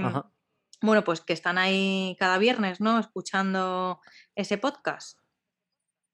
Eh, los, te cuento, los conozco, no los conozco, mejor dicho. Yo empecé, porque esto empezó como un proyecto de pandemia, eh, ya lo conté aquí mil veces, pero empezó como un proyecto de pandemia, entonces es algo que me acerco a ello al mundo de los podcasts también, pues como tú, como consumidor. Entonces, eh, yo empecé a hablar de temas que a mí personalmente me interesaban, porque yo esperaba, y ahora ya, pues gracias a las plataformas precisamente donde pongo el podcast, en audio y en vídeo, ya estoy empezando a ver, ¿no? Después de ya bastantes meses, estoy empezando a ver el perfil de la gente que lo va, que lo va escuchando. Entonces ya sí que voy teniendo más datos. Al principio no lo sabía y todavía estoy por, está por determinar más hacia adelante, pero gracias a, a las plataformas, tú sabes que puedes darle ¿no? a Analytics ahí y te dice te dice quién está escuchando, por así decirlo. Entonces, es ahora donde, no sé si, esto obviamente entiendo que lo hice mal, porque no lo planteé como un negocio, por así decirlo, pero lo hice mal porque no dije, no dije voy a tener este target, ¿no? Eh, ir, que supongo que lo que se hace habitualmente, a lo mejor. Yo lo estoy haciendo un poco al revés porque según voy sacando episodios, voy viendo lo que le va interesando a quién, o sea, quién es a quien le va interesando el, el formato. Entonces, en ese sentido, eso es lo que yo te podría, lo que te podría decir. O sea, no, sé si quieres que te diga concretamente. no, no, no, no. No, porque, o sea, eso, es como eh, pregúntate internamente, no es necesario conocer, y en este caso, sobre todo de los podcasts, no es, mm, yo creo que sobre todo cuando nace de una afición, ¿no? De lo que tú quieres. Yo creo que no es, no es decir, voy a ir a este target de personas o voy a ir a este nicho de mercado, es decir, yo sé que es eh, sector X, ¿no? O sea, yo creo que al final em, tus usuarios. no te cortes, ¿eh? si lo estoy haciendo mal, dímelo, ¿eh, Sara, tú no, te cortes. no, no, no, tus, usuarios van, tus usuarios van a buscarte. O sea, al final, digamos que eh, las personas que estén interesadas en tus podcasts van al final van a estar ahí y se van a, a, formar ¿no? como comunidad. Yo creo que es importante también eh, no formalizar todo, exactamente todo lo que hacemos. Es verdad que hay que hacer las cosas, ¿no? Con cabeza. Yo creo que improvisar a veces está bien, pero tener una metodología, ¿no? O hacer las cosas de una determinada forma, ¿no? De una determinada manera, yo creo que también es, positivo, sobre todo para saber a dónde vas. O sea, si tú tienes claro tus objetivos, ¿no? Como hablábamos antes, lo que cuando el eh, empresario X quiere montar eh, un, negocio, una aplicación o lo que sea, y quiere saber qué es lo que quiere o a dónde va, ¿no? Pues ahí es donde tienes que tener tu foco, ¿no? Como tu fin, tu, tu meta, ¿no? Es decir, yo quiero dirigirme hacia ahí. Em, pues eso es lo importante, ¿no? Es decir, quiero. ¿Cuál es tu objetivo? ¿Se puede decir o.? Ajá. Sí, sí, claro, claro, claro. Yo, por lo que hice este podcast, y lo que aspiro, vamos a decir, si, si se quiere, es desde algo que a mí me gusta, que era escuchar podcasts y ahora hacerlos.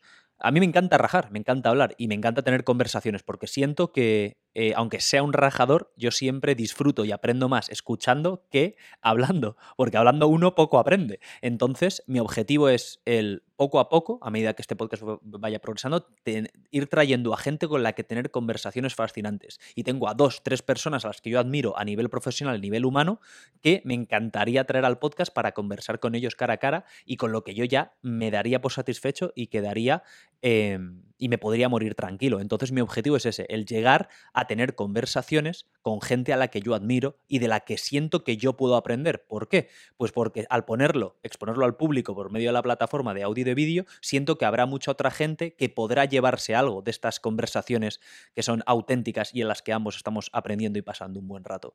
Eh, así que ese es, eh, ese es mi objetivo. Nunca lo he dicho, ahora ya la gente lo sabe, eh, pero vamos, que lo sabe, siempre lo digo, que y si con esto puedo, y si este, este proyecto tiene un recorrido lo suficientemente largo y relativamente exitoso que, que le puedo dedicar más mi tiempo porque no tengo ningún tipo de... Eh, porque me supone un beneficio que me permite sobrevivir o que me da un extra, pues incluso todavía mejor, ¿sabes?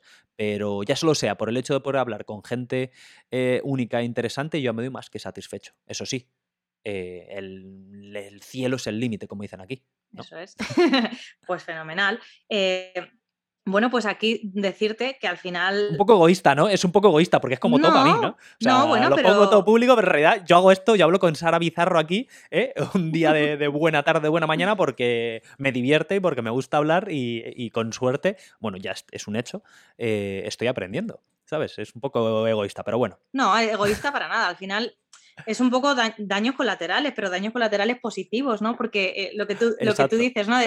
todas las charlas, incluso eh, charlas que surgen, yo, yo creo que en eso encajamos bastante, ¿no? A mí me pasa lo mismo, yo charlo con compañeros o tal, pues con esa, de esas conversaciones también se aprende, se aprende mucho. Y yo creo que muchas veces dices, si esta conversación la pudiera haber escuchado eh, quien sea, seguro que hubiera aprendido también. Yo he aprendido de conversaciones a lo mejor en las que no he estado involucrada, ¿no? Entonces, reuniones o cosas, que, o sea, este tío es que negocia, o sea, o esta, esta mujer tiene unas, unas armas de negociación brutales, entonces muchas veces eh, prestas atención a decir eh, cómo lo está haciendo, qué está haciendo, ¿no? O sea, y, eso, eso es beneficioso. O sea, al final, yo creo que de todo se aprende. O sea, siempre hay cosas que, bueno, evidentemente te, te pueden nutrir más, pero otras también son interesantes.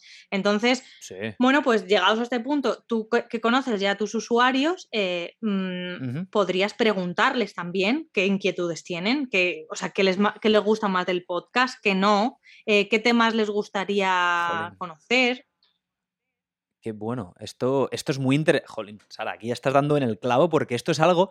¿Sabes qué pasa? Yo soy, mm, aunque esté aquí con todo el tema, soy una persona relativamente tímida. Entonces, si bien estoy trabajando todo lo que puedo en las redes sociales para, para darle difusión al podcast y para crear, como tú dices, una comunidad que entiendo que, es importante para este tipo de proyectos, no lo hago. Eso me da un poco de vergüenza porque digo, no quiero ser pesado aquí ponerme a preguntar a la gente. Porque entiendo que de la manera en la que uno le pregunta a la gente, sobre todo es por medio de redes sociales, ¿no? O, directamente aquí en el podcast, entiendo. hay muchas, ¿qué, métodos? Hay muchas formas de, preguntar a la gente. Eh, mira, una de mis partes preferidas... Dímelo porque no lo hago, ya te lo digo, ya. No lo hago. A la gente hasta ahora no le he preguntado, repito, yo pero desde lo de no ser pesado, pero la realidad está en que no les he preguntado. Yo tiro ahí contenido, venga. Bueno, pues una, una de, de, mis partes preferidas, ¿no? De, sí de lo que es el, eh, el proceso de UX, ¿no? De, de, design thinking, ¿no? Tiene las fases que hemos comentado. Design thinking. Cuéntame esto así, descrito brevemente. Design thinking es, es todo el proceso de eh, pensamiento, estructuración de, lo que va a ser el diseño. ¿Qué es exactamente? ¿Cómo lo describirías? Design, thinking, o pensamiento de diseño ¿no? es el proceso por el cual se resuelven problemas de una forma creativa. ¿no? Entonces, Design Thinking concretamente tiene cinco fases. Hemos ido hablando mm. poco a poco de ellas, ¿no? Que te comentaba antes, la fase de empatía, en la que comprendes, identificas las necesidades del usuario.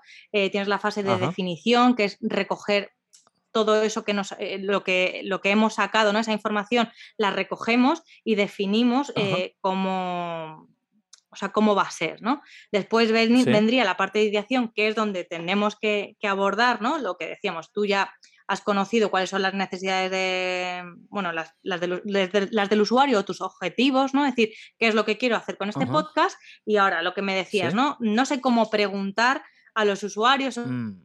soy tímido. Lo que te decía es la fase, a mí la fase de ideación, que es la tercera fase de, Design Thinking, eh, es, de, mis preferidas porque concretamente siempre pasa, ¿no? Lo que tú comentas. Eh, invitamos a mucha gente a estas, eh, son como, bueno, eh, dinámicas, ¿no? Se hacen técnicas de, ideación en el que invitamos pues a gente que tiene que ver pues a lo mejor directivos, ¿no? Directivos del de, banco o bueno, o de otros ámbitos, ¿no? Dependiendo del proyecto que hagamos. A la parte de tecnología, a la parte de negocio, ¿no? Un poco juntamos a todos para co-crear con ellos y entonces aquí es donde hay mucha gente, pues eso, que es tímida, que no sabe expresarse, que no sabe contar sus ideas, que dice, es que yo no sé dibujar, ¿cómo me voy a poner a hacer? Yo que no, no sé expresarme, ¿no? Entonces, todas estas técnicas y estas dinámicas de, de, ideación sirven pues para favorecer el diálogo, para favorecer la comunicación, para crear climas de confianza, ¿no?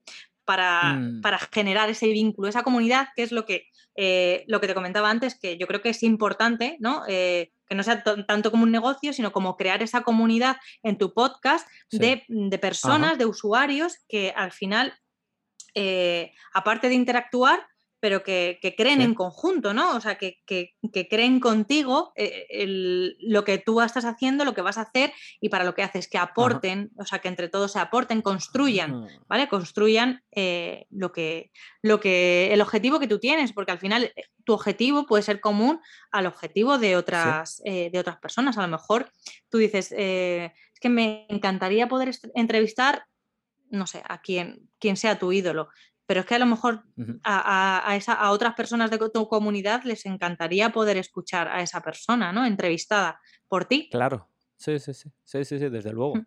Claro, no tienes ahí, ese, es un punto este muy válido. Ahora ya, ahora ya me estás me estoy ya dándole yo aquí a la cabeza.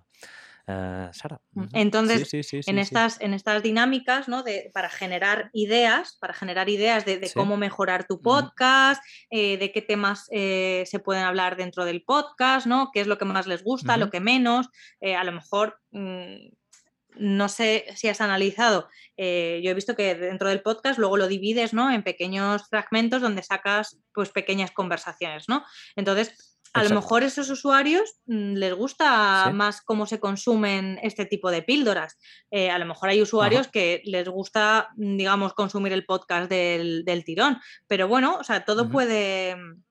Todo puede convivir. Pero bueno, está bien poder, poder preguntar ¿no? a esos usuarios eh, qué es lo que quieren, para qué lo quieren, dónde lo escuchan, cuáles son los momentos en los que ellos se ponen en el podcast o pueden oírlo. Eh, no sé si lo comparten o con quién lo compartirían o si lo han compartido con alguien, con quién eh, lo han compartido. Eh, todo este tipo de, información lo puedes hacer pues mediante las redes sociales, mediante, hay pues formularios, Timefor o Google Form también permite hacer esto y compartirlo mediante LinkedIn. La verdad es que LinkedIn es una comunidad muy rica, ¿no? En la que muchas veces se saca un tipo de investigación de, oye, necesito ¿no? saber eh, cómo...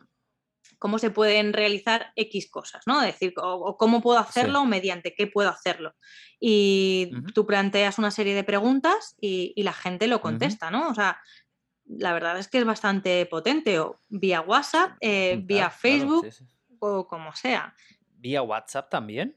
Sí, sí, sí, esos formularios se, envían a tu comunidad, ¿vale? Y esa comunidad lo, Me lo, estoy apuntando todo esto, ¿eh? que, lo sepas, que lo sepas, que esto no estoy aquí, que no estoy aquí y tal. Claro que sí, porque LinkedIn ni, ni tengo, ¿eh? Ni, tengo para el podcast por, lo que te decía, por el, que hubiera empezado como hobby. Bueno, pero puede ser el tuyo personal, o sea que al final yo creo que la gente que te conoce, ¿no? Eh, a lo mejor, no sé, puede ser que sí o que no, a lo mejor que te dediques a un sector muy distinto del podcast, pero A lo mejor la gente que te conoce, que te tienen en LinkedIn, pues bueno, pues eh, o, puedes sacar una investigación anónima, ¿no? decir, oye, mira, eh, a la hora de escuchar podcast, yo, yo por ejemplo, sí que lo, pregunté, porque decía, bueno, ¿y realmente quién va a escuchar esto? Si yo, por ejemplo, en, mi círculo, ¿no? Si tenía pues a mis compañeros, a mis, a mis amigos, que a lo mejor tengo alguno que sí se dedica a algo relacionado a esto, pero el resto son de sectores muy distintos. Digo, ¿tú escucharías esto? Y la verdad es que me sorprendió bastante porque había mucha gente interesada en saber qué es lo que realmente hago, ¿no? Porque cuando cuentas, soy diseñadora de experiencia de usuario,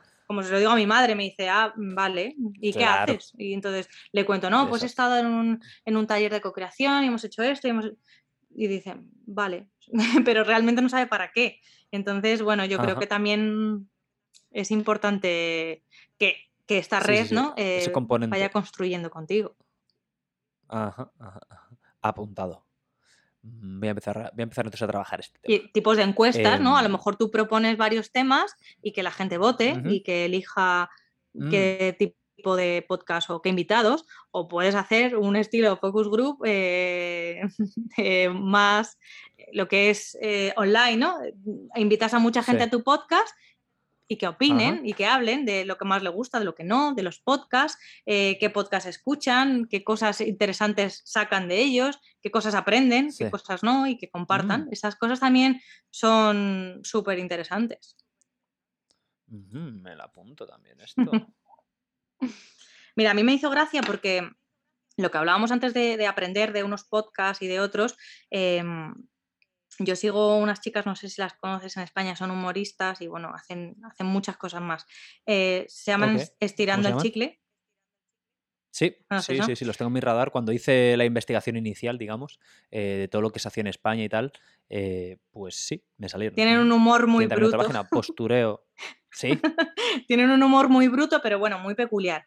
Pero hay cosas que realmente eh, tienen, o sea, tienen su trasfondo, ¿no? Ahí tocan, tocan temas de, bueno, pues como pues bullying, eh, pues la cultura de la dieta, ¿no? Eh, bueno, muchas cosas mm. así más interesantes, incluso me hizo gracia porque en uno de ellos escuché, ¿no? Como una de las invitadas gestionaba los celos que tenía, porque había tenido que ir a terapia y demás, gestionaba los celos que tenía con, una técnica eh, que nosotros llamamos la técnica de los cinco porqués. ¿Sabes? Entonces eh, iba como de lo más abstracto a lo más concreto, preguntándose eh, por qué tengo celos, ¿no? O por qué cuando me pasan este tipo de cosas tengo celos. Y al final fue a la raíz de lo que realmente le pasaba, ¿no? Que esto es algo que también se utiliza en experiencia de usuario cuando queremos concretar ciertos, ciertos temas, ¿no? Entonces esta chica pues llegó a descubrir que, lo que, le pasaba y decía, es que yo pienso que tengo celos así en general y solo es por una cosa concreta y ha podido trabajar eh, esta cosa concreta y, ha podido superar los celos. Ya, ya, ya. Entonces al final, hmm. diferentes, o sea, al final lo que, lo que ofrece ¿no? el, proceso de, design thinking ¿no? en, en, ciertas, en ciertas partes se pueden extrapolar luego a, otras, a otros momentos, ¿no? De, del, a lo mejor no voy a aplicar experiencia de usuario desde el principio hasta el final, por lo que hablábamos antes, ¿no? Yo ya tengo muy eh, analizado cuál es mi público, cuál es mi target, yo es lo que quiero, lo que necesitan, y voy a trabajar cosas concretas, ¿no? De, pues eso, para, para, ver o para sacar información o para crear o para aportar nuevas mm, o ideas frescas. O puedes, luego puedes, aparte de preguntar también sobre los temas, puedes preguntar por qué a veces enganchan o no enganchan. Y esto todo va muy ligado a lo que hablamos antes, el tema visual. Cuando tú entras a, una aplicación o algo y el aspecto visual, como es más atractivo, es más amigable y tal, engancha más, tiene un engagement muchísimo mayor que algo que a lo mejor mm. no está tan trabajado visualmente. Esa parte también puedes aplicarla al podcast, ¿vale? Para decir, ¿está funcionando mi línea visual o, no está funcionando? ¿Podría mejorarse o, qué cosas eh, puedo aplicar, ¿no? Muchas veces, o sea, eh, no hace falta tampoco tener como muchas nociones de, diseño, ¿vale? Porque no todos son diseñadores, no todos saben hacer eh, pues, un buen branding o un buen un buen diseño de, interfaz, ¿no? Pero menos es más. Eh, al final aquí la, regla de oro es menos es más. Y con coger ciertas cositas, decir, mira, no voy a utilizar más de dos colores, no voy a utilizar eh, con muchos recursos gráficos. Al final, em, también hay que, hay que ver el aspecto visual. Pues eso, si yo voy a entrar a, algo ¿no? con una identidad corporativa marcada o con una línea gráfica muy definida, ¿no? si vamos cambiando esa estructura, ¿no? esa línea gráfica eh, muy a menudo pues no es reconocible por el usuario. Al final está, está bien que, siempre sea la misma o muy parecida, por eso muchas veces eh, las empresas cuando cambian su identidad corporativa a algo muy fuera de lo, habitual, pues el usuario, si no está muy definida esa marca, pues a veces no se pierde, se pierde ese reconocimiento que tiene. Fíjate. Eh, esto es bueno, sí. Mm, yo también me, me, lo apunto. Esto lo sigue como lo empecé. Y también un poco de, de acuerdo, volvemos a lo mismo, de acuerdo a mis gustos, pero pero bueno, lo tendré en mente y si, se me ocurren cositas que implementar en ese sentido, eh, te voy a pedir opinión primero ya, Sara, directamente. Por supuesto, aquí estoy. Eh, pero, pero me lo, tengo en mente también. Em, ¿Alguna otra cosilla más que dijeras así, otro punto a tener en cuenta? Eh, bueno, a lo mejor la fase de testeo, aquí se puede un poco moldear a, tus, a tus necesidades, ¿no? Y decir, bueno, o, tu o sea, prototipar, ¿no? O sea, por ejemplo, la parte de prototipar, ¿no? Que es la cuarta, eh, la cuarta fase de, design thinking. Tú coges y dices, bueno, voy a probar varias, varias opciones, ¿no? Varias líneas gráficas del podcast o, o varias opciones que yo tenga, pues para, no sé, para los títulos, para hacer las entradillas, ¿no? Sí que lo que está funcionando también bastante, eh, aparte de los mini vídeos, eh, que, también enganchan, es eh, poner como frases, ¿no? De frases del, podcast, a lo mejor que sean destacadas y ponerlos en un carrusel de imágenes con ese listado de, Qué buena esta idea. de opciones. Me la, apunto también. Sí, sí, sí, sí, sí. Ok pues puedes probar con los, eh, con los usuarios, ¿no? A preguntarle eh, si les gusta más, o por ejemplo, ¿no? Imagínate lo que haces, ¿no? Los mini vídeos y, las, y las frases.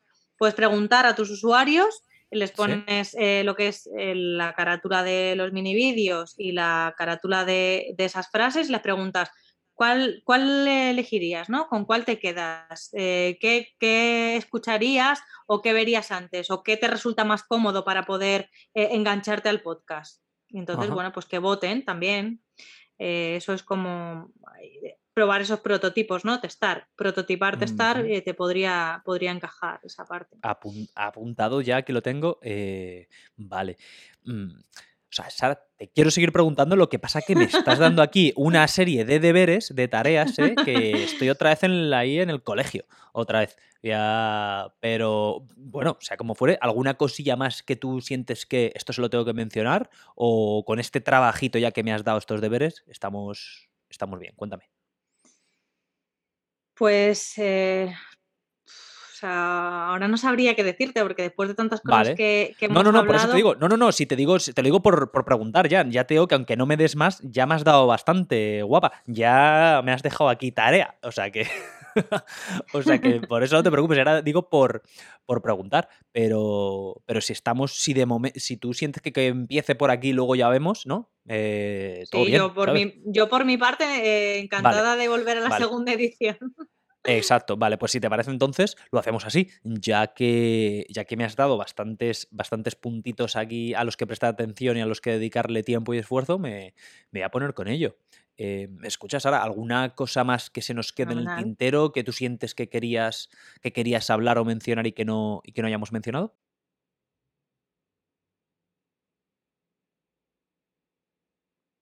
Yo creo, o sea, yo creo que no, o sea, un poco nosotros, eh, como En general, digo, no, digo en general. Ajá, sí, no solo del podcast, ¿eh? en general, en general. Mm, vale, no, no eh, al final es eso, ¿no? Eh, que, la gente entienda la importancia, ¿no? Cuando a veces las cosas no se ven, que todo lleva su trabajo detrás, ¿no? Y lleva, pues eso, muchas horas y, tiene esa satisfacción darle la importancia, ¿no? Que, que merece en el, en el podcast, ¿no? Eh, eh, en mi podcast decía que al final iba un poco dedicado, pues eso, a mi madre que no entendía muy bien qué es lo que hacía, a mi amiga que no tiene por qué entender tampoco qué es lo que hacía, pero muchas veces es muy heavy, que a lo mejor ha ido a alguna entrevista de trabajo o ha ido a algún, eh, no sé, o alguna reunión en la que mm, tenían que saberlo porque era como parte de, su, de su plan ¿no? de, operaciones, de su plan estratégico y, no sabían realmente qué es lo que hace un diseñador de experiencia de usuario. Entonces, bueno, simplemente recalcar pues la importancia de ello. Desde luego, yo creo que después de este podcast eh, vamos a darle toda la difusión que se pueda y yo creo que sí que ha servido, yo ya te lo digo de primeras, a mí ya me ha servido para entender, eh, no iba a decir mejor, pero directamente para entender, porque no lo sabía, eh, todo, todo lo que conlleva la actividad de un profesional de la experiencia de usuario, de una diseñadora de experiencia de usuario como eres tú, eh, me, ha, me, ha, abierto mucho los ojos. Ahora yo, ahora mi cabeza le está dando vueltas porque además también has sido tan amable que nos ha dado múltiples ejemplos, especialmente de cosas que casi todos utilizamos, como pueden ser Netflix o Spotify o los bancos, en los que hagan más banca, si hacen banca online o si utilizan las aplicaciones del banco. Entonces, yo creo que en ese sentido el objetivo está cumplido aquí, ¿eh? Y eh, la, ha, quedado muy claro y ha sido muy enriquecedor. Eh, Sara, siempre lo digo y obviamente esta vez no va a ser menos, eh, quedas invitada a una segunda parte de aquí a un tiempecito, quizá cuando ya, ya tu podcast haya echado a andar y ya hayas sentido lo que es, lo que es ser creadora ¿no? de, de, contenido, quizá puedes venir a, a contarnos tu experiencia y a, decir, no sé, y a, hablar de lo que has aprendido, quizá. Yo creo que una segunda parte, con después de unos meses, puede quedar bastante chula. ¿Qué te parece? Cuenta conmigo, yo encantada. Genial. Pues, pues nada, Sara, eh, antes de despedirme de la gente, muchísimas gracias, ¿eh? sin conocerme de nada, por darme tu tiempo, tu esfuerzo, eh, ser tan amable y tan abierta y compartir eh, eh, y compartir tu profesión con nosotros y, lo dicho, volveremos a hablar, estamos en contacto, tengo ganas ya de ver, de, escuchar más, más episodios de, tu pod y eh, desearte todo lo mejor porque creo que es una idea muy interesante y la experiencia de usuario es algo que no ha hecho más que empezar. Siento que cuanto más vaya evolucionando la tecnología y nuestras maneras, nuestros hábitos de consumo, más importante va a ser vuestra labor. Así que nada, estamos en contacto. Pues muchísimas gracias a ti por invitarme, ha sido un placer también. Ha sido una charla muy enriquecedora, yo también he aprendido muchas cosas. Y Oye, Muy importante, te lo has pasado bien, que para mí es muy importante también que la gente... me lo he pasado, me lo he pasado súper bien. bueno, genial. Pues, pues nada, eh, lo dicho, muchas gracias. Me despido de la gente, si te parece. Fenomenal. Pues nada, tronquetes, como siempre decimos, llevad cuidado y nos veremos en el próximo Pod Reale. Dios.